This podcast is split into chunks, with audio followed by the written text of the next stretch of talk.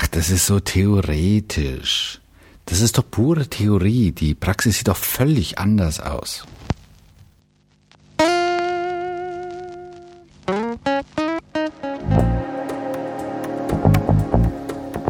Hallo zusammen, hier ist er wieder, der Hans-Jürgen, mit einem neuen Abenteuer NLP und Kommunikation. Ja, habt ihr euch schon mal überlegt, warum eigentlich so viele Menschen völlig aversiv auf das Wort Theorie reagieren? Weil Theorien vielleicht fernab der Praxis sind oder weil Theorien so kompliziert und weltfremd daherkommen.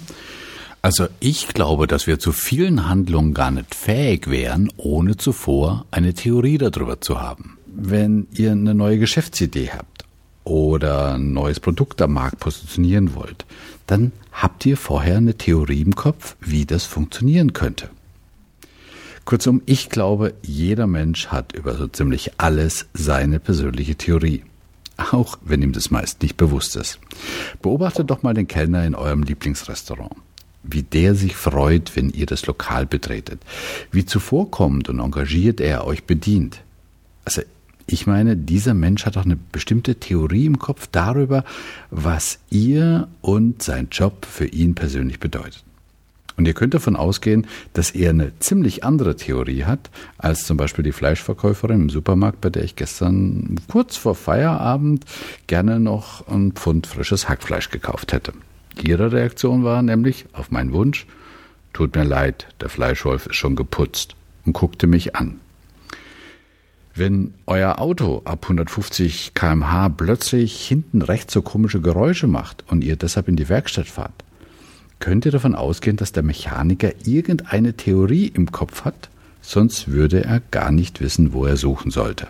Naja, oder eines von diesen neuen digitalen Diagnosegeräten, die, wenn sie nichts ergeben, er euch ziemlich ratlos anschaut. Also, mal von dem abgesehen. Ihr seht, Theorien sind nicht etwa das Gegenteil von Praxis, wie man so landläufig denkt. Im Gegenteil. Ich glaube, Theorien sind super praktisch, denn sie bilden die heimliche Grundlage, auf das heimlich komme ich gleich nochmal, die heimliche Grundlage unserer Worte und Taten und steuern diese auch, ohne dass uns das großartig bewusst ist. Wenn man sich überlegt, was Theorie eigentlich bedeutet, naja, das Wort Theorie kommt aus dem Griechischen Theoria und heißt so viel wie Anschauung, Überlegung oder Einsicht. Also letztendlich bedeutet es nicht mehr und nicht weniger, dass wir mit einer Theorie ein Bild der Realität entwerfen, weil uns vielleicht Fakten fehlen, und im besten Fall daraus Prognosen für die Zukunft ableiten. Naja, da gibt es so kleine Theorien, die nur für eine bestimmte Zeit und eine bestimmte Situation gültig sind. Zum Beispiel, hm, naja, wenn du jemanden ein Geschenk schenken willst und du machst dich auf die Suche nach einem Geschenk und überlegst dir, wie dieser Mensch ist, was ihn interessiert, was ihm gefallen könnte. Und was du da im Kopf machst, ist, du leitest daraus eine kleine Theorie ab, welches Geschenk für ihn passend wäre. Soweit zu den kleinen Theorien. Es gibt natürlich auch die großen Theorien in unserem Kopf und da meine ich gar nicht die Philosophie oder Physik oder was auch immer was. Nein, ich meine unsere ganz persönlichen Überzeugungen über etwas größere Dinge wie nur jemand etwas schenken. Persönliche Überzeugung zum Beispiel darüber, wie man Kinder richtig erzieht. Also, wenn ihr euch mal auf den Kinderspielplatz begebt und mal so lauscht, wenn die Mütter und Väter auf einer Bank sitzen und gar nichts zu tun haben, äh, dann kann man da schon hochphilosophische, grundsatztheoretische Diskussionen verfolgen, wie man Kinder richtig erzieht. Anderes Beispiel ist, wie man Mitarbeiter oder ein Unternehmen führt, wie man eine Geschäftsidee realisiert oder vielleicht etwas banaler die Zugriffszahlen auf die eigene Website steigert. Ja, und falls euch jetzt immer noch das Wort Theorie Unbehagen bereitet, dann nennt es doch einfach mentale Modelle oder Landkarten im Kopf, wie wir das im NLP tun. Vielleicht bist du ja eine Führungskraft, Teamleiter, Abteilungsleiter, Bereichsleiter, was auch immer was, vielleicht sogar Vorstand. Okay, meine Frage, wie sieht denn dein mentales Modell zur Führung aus? Hm. Nein, bitte entgegne mir jetzt nicht gleich, dass du gerade keine hochwissenschaftliche Führungstheorie zur Hand hast. Die meine ich nicht. Die ist ja auch nicht von dir.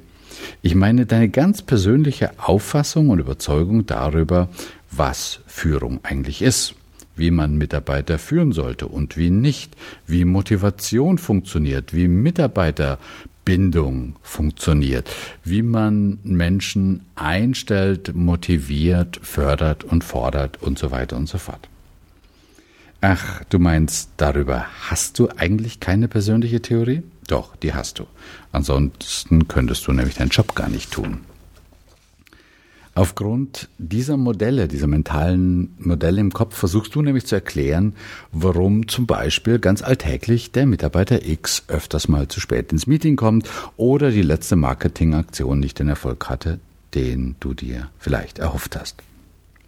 Vielleicht lebst du auch in einer Partnerschaft dann, davon kannst du ausgehen, hast du ein ziemlich umfangreiches mentales Modell im Kopf darüber, was in so einer Partnerschaft, wenn man zusammenlebt, angesagt ist und was nicht. Und dieses Modell beeinflusst dich unmerklich, aber es tut es, ob du willst oder nicht, wie du deine Partnerschaft führst. Was du sagst und was du nicht sagst, was du wann sagst, was du tust und was du nicht tust. Wie oft du zum Beispiel deinem Partner ein spontanes Geschenk mitbringst oder ob ihr einen gemeinsamen Freundeskreis habt oder eher einen getrennten. Ja, selbst darüber, ob du deinen Partner beim Nachhausekommen in den Arm nimmst oder eher nicht. Also bitte vergiss mal für einen Moment, dass du vielleicht durch und durch ein rationaler Realist bist, dessen Handlung einzig und allein auf Tatsachen und nackten Fakten beruht. Was übrigens auch nur eine Theorie ist. Und lass uns stattdessen merken, hinter jedem unseres hinter jedem Verhalten von uns steckt eine ganze Reihe von meist unbewussten Annahmen, Überzeugungen, Beliefs, Werte, quasi unsere persönliche Theorie, das mentale Modell, die das Verhalten von uns erst möglich machen. Ja, könnte man sich natürlich fragen, ganz spannend, Hans-Jürgen, mm, aber wozu ist es eigentlich wichtig, sich damit auseinanderzusetzen, also seine mentalen Modelle eigentlich zu kennen? Weil jedem ist ja klar, natürlich haben wir tagtäglich eine Menge Hypothesen, Überzeugungen, Annahmen im Kopf, aber wozu ist das gut, um Himmels Willen? Naja, also wenn wir davon ausgehen, dass diese Modelle im Kopf, unsere Templates, unser Verhalten beeinflussen und diese Verhalten manchmal zu Ergebnissen führen, die wir eigentlich nicht haben wollen. Ja, dann wäre es doch gar nicht verkehrt, einmal zu schauen, ob das Modell, das ich da gerade noch im Kopf habe, wirklich up-to-date ist. Also als Analogie, wenn ich in Heidelberg von der Heiliggeistkirche zum Bismarckplatz will, wird mir eine Wanderkarte aus dem Südschwarzwald relativ wenig nützen. Falsche Landkarte. Nicht nur im Kopf, jetzt in der Hand. Und wenn ich zum Beispiel merke, dass die Erziehungsversuche bei meinem 14-Jährigen nicht mehr ganz so fruchten wie noch vor einigen Jahren, wäre es vielleicht nicht verkehrt, einmal darüber nachzudenken, ob meine Annahmen und Überzeugungen da noch funktionieren. Also ich kann mich zum Beispiel noch ganz gut erinnern, als meine große Tochter, die mittlerweile 20 ist, das erste Mal verliebt war. Und voller Unbehagen merkte ich da, wie mein bis dato völlig gültiges und nie in Frage gestelltes Papa-Modell, das da hieß, Papa ist der einzige Mann in meinem Leben, der generell alles weiß und alles kann, langsam aber sicher dahinschmolz. Und ich merkte, es war an der Zeit, dieses Modell abzugraden. Also kurzum, diese impliziten Theorien, diese unbewussten Theorien leiten unser Tun in bestimmten Kontexten. Ja, und solange wir uns diesen Theorien, diesen Modellen nicht bewusst sind, entziehen sie sich auch unserer Einflussnahme. Wenn ihr also euer Handel, ganz gleich in welchem Kontext, verändern wollt, hm, sollte man sich bewusst sein, auf welchen gedanklichen Wurzeln dieses Handeln basiert.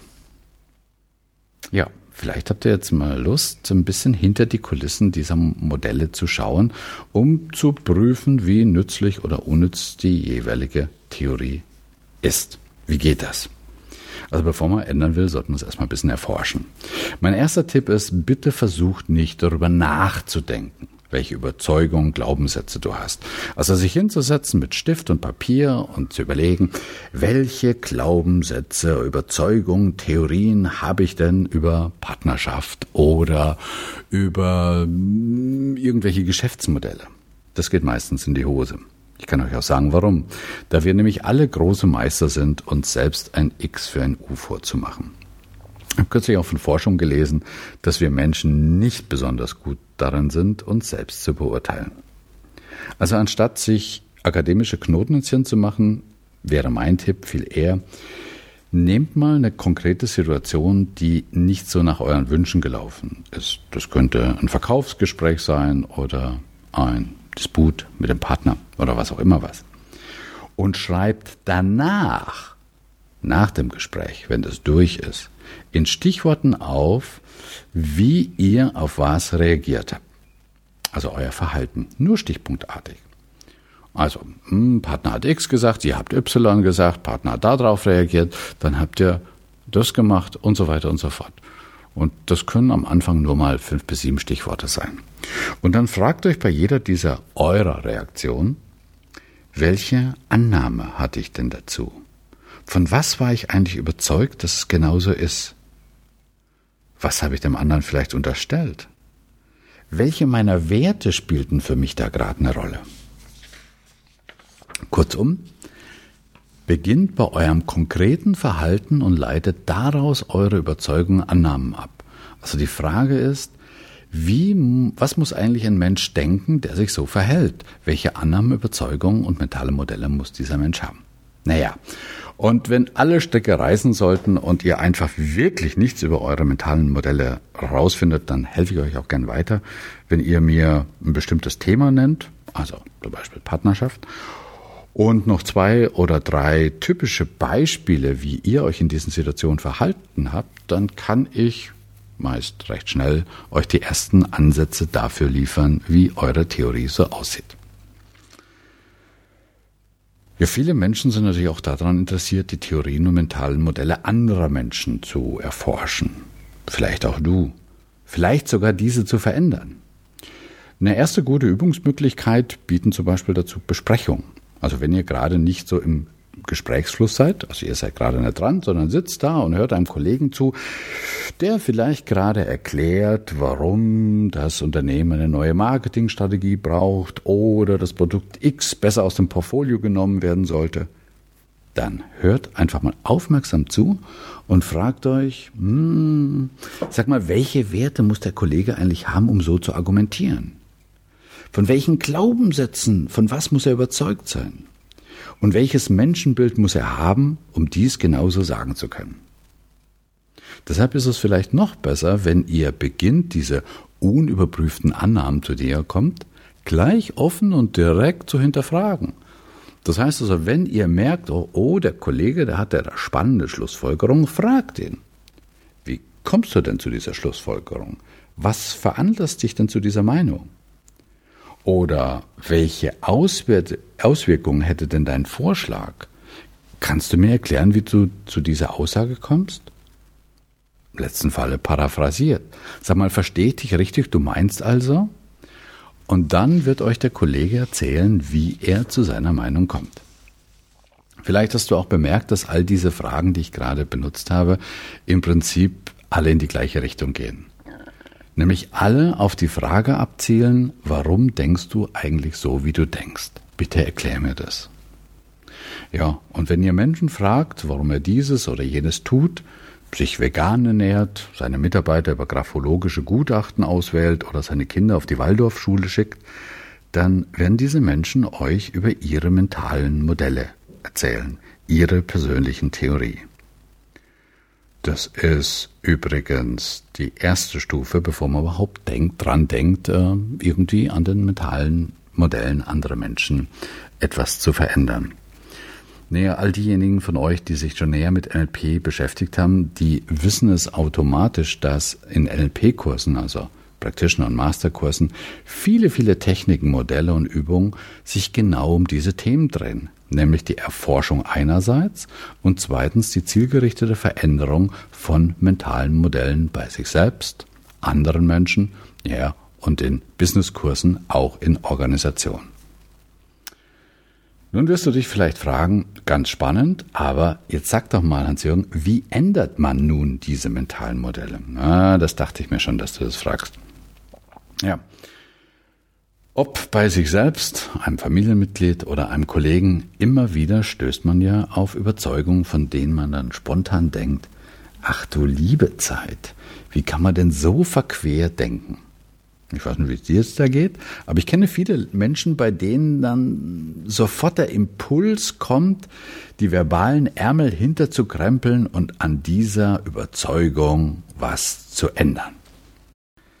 Und bevor ich euch im nächsten Podcast eine Technik vorstellen möchte, wie man mentale Modelle bei sich und auch bei anderen Menschen erstens erkennt und verbal verändern kann, überlegt einmal kurz, welche Überzeugung unsererseits könnten eigentlich dahinter stecken, wenn wir oft einen unbändigen Impuls in uns spüren, die Überzeugung anderer Menschen ändern zu wollen. In diesem Sinne, alles Gute, Tschüss und Servus, bis zum nächsten Podcast, euer Hans-Jürgen.